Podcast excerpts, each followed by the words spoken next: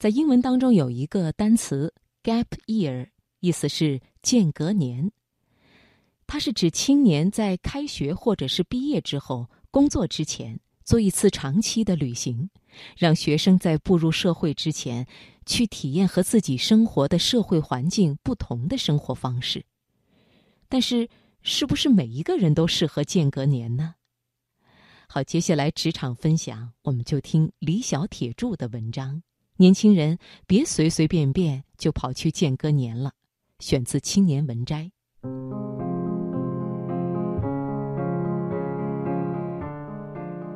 曾经有一本畅销书的名字叫《迟到的间隔年》，写的是一个小伙子请假去旅行，然后在旅途中索性辞职继续旅行。到各个国家做志愿者，拥有一段非常精彩的旅行生活，又在途中遇见了一个女生，收获了爱情。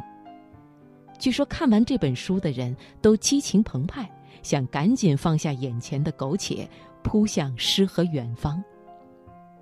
我就是那个当初扑向了诗和远方的人，所以当有人问我是否可以去间隔年旅行的时候，我的回答通常会是：可以呀，如果你不怕归来之后一无所有的话。所以今天我就带领大家去戳开有关间隔年的一些真相。真相之一，间隔年未必会带来很多收获。先说明一下，收获肯定是有，但未必是你想要的那种收获。首先，间隔年的目的是什么？你想好了吗？只是因为不想工作吗？这里要特别强调的是，间隔年不等于享受生活、释放压力的环球旅行。打着间隔年的旗号跑出去无忧无虑的旅行，逃避自己应该担起的责任，这绝对是不负责任的行为。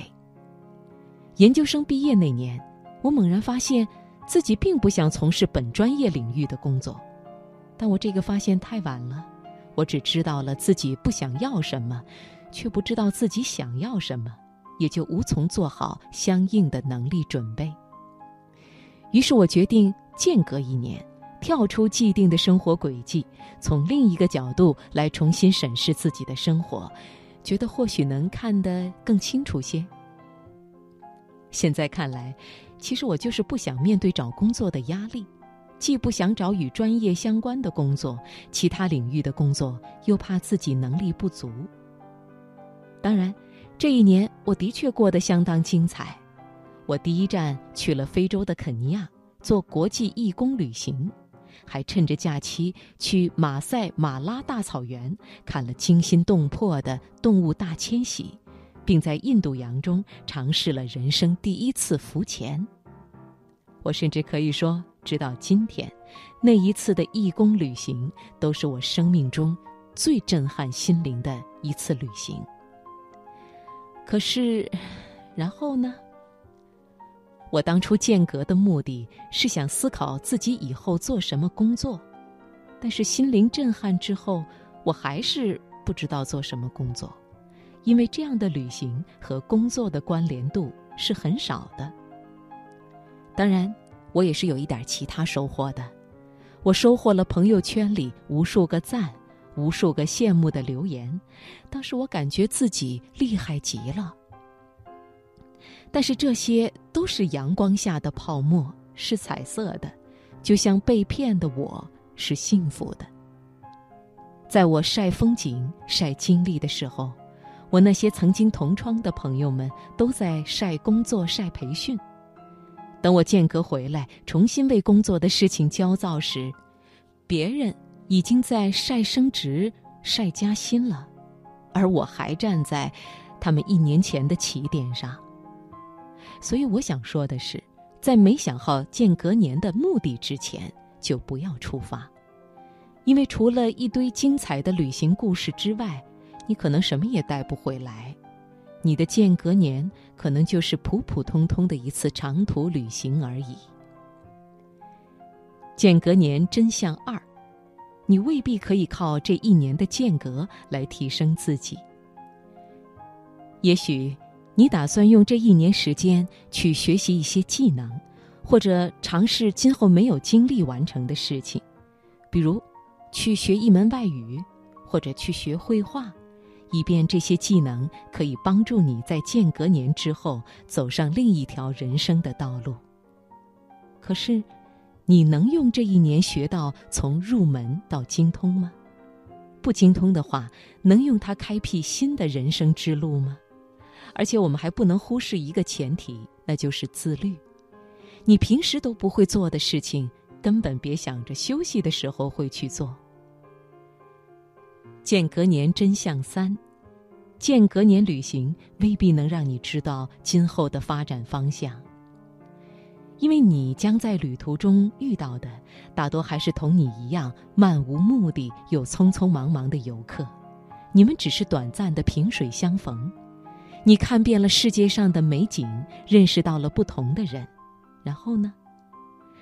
我大概还是比较幸运的，在间隔年里认识了小南，才有了现在自己感兴趣领域的创业。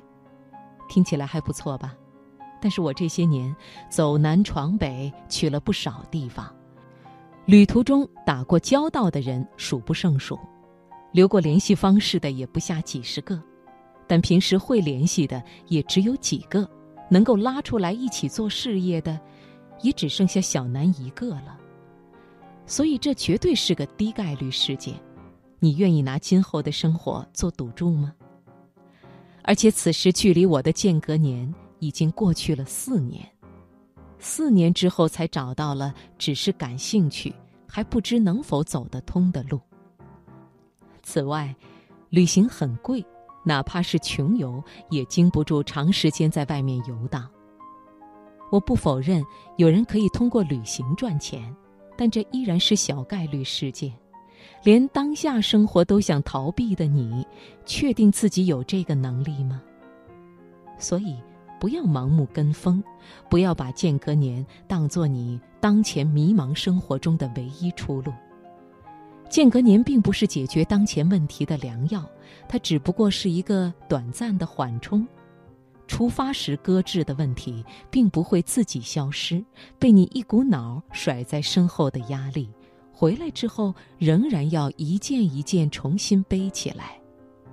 所以，如果你想拥有一次间隔年，最好的时候并不是毕业的当下，而是在你有了足够的社会经历和物质支持，你的经济积累支持你随时潇洒的辞职去旅行。而你的工作经验又能让你随时顺利的回归职场和生活的时候。